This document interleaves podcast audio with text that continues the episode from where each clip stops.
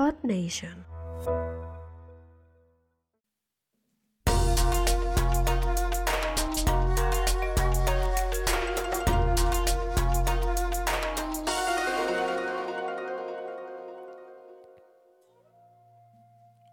Ninja, ¿qué tal estás? Bienvenido a un nuevo episodio en el que te sigo contando mi historia. En el podcast de hoy te voy a resumir cuatro años de mi vida muy, pero que muy intensos, de 2006 a 2009 más o menos. Corría ya el año 2006 cuando después de sacarme el título de preimpresor en artes gráficas y tras trabajar durante un tiempo, me apunté a una escuela privada de diseño. El acceso era complejo ya que, al no tener la selectividad para entrar, debías tener una entrevista privada con el director de esa escuela y convencerle de que valías la pena como alumno. Y bueno, eso hice. Mis estudios anteriores y mi breve portfolio por aquel entonces ayudaban a que yo fuera una buena opción como estudiante para esta escuela. La escuela era muy cara, ¿vale? Y lo sigue siendo. Pero por suerte, mis padres siempre me han apoyado y siempre pudieron pagarme los estudios. Por eso ahora, cuando quiero aprender algo, no tengo mucho reparo en invertir en formación. Lógicamente, pues siempre me, informo de qué van las formaciones y valoro si vale la pena invertir o no, pero no me importa pagar por aprender. El asunto es que yo, que venía de estudiar sin esforzarme demasiado y esforzándome solo en aquellas asignaturas que más me gustaban, como te conté anteriormente, me pegué un gran batacazo y tuve que repetir el primer curso. ¿Esto por qué? Bueno, pues bueno, el nivel era muy alto y yo no estaba acostumbrado a eso. Yo pasé de unos ciclos formativos a una escuela privada de diseño que tenía un título universitario, eso era como una carrera y, pues como te digo, yo no estaba acostumbrado a eso. Además hay que tener en cuenta que yo también estaba trabajando a la vez, es decir, yo de 8 de la mañana a 2 del mediodía iba a clase, entonces me iba al trabajo, de 4 a 9 trabajaba y hacía las tareas y estudiaba al mediodía en estas dos horitas que me quedaban sueltas. Eh, y bueno, y luego pues por las noches también, ¿no? Pues lo que no me había dado tiempo, pues lo hacía por la noche. Al final tuve que bajarme de horas e incluso cambiar de trabajo para poder sacarme bien los estudios.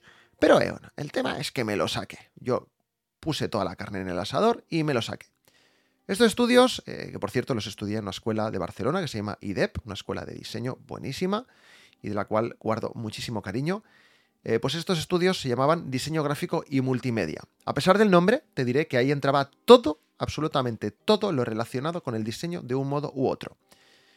¿Qué aprendí? Bueno, pues como hice en el podcast anterior, cuando te expliqué qué palos tocábamos en los estudios de preimpresión en artes gráficas, te voy a decir lo, que algunas, algunas, no todas, pero algunas de las asignaturas o temas que tocábamos en los estudios de diseño gráfico y multimedia. Pues lógicamente tocábamos diseño gráfico, diseño web, dirección de arte en comunicación, publicidad, dirección creativa, tipografía, motion graphics, eso es pues, animación, ¿no?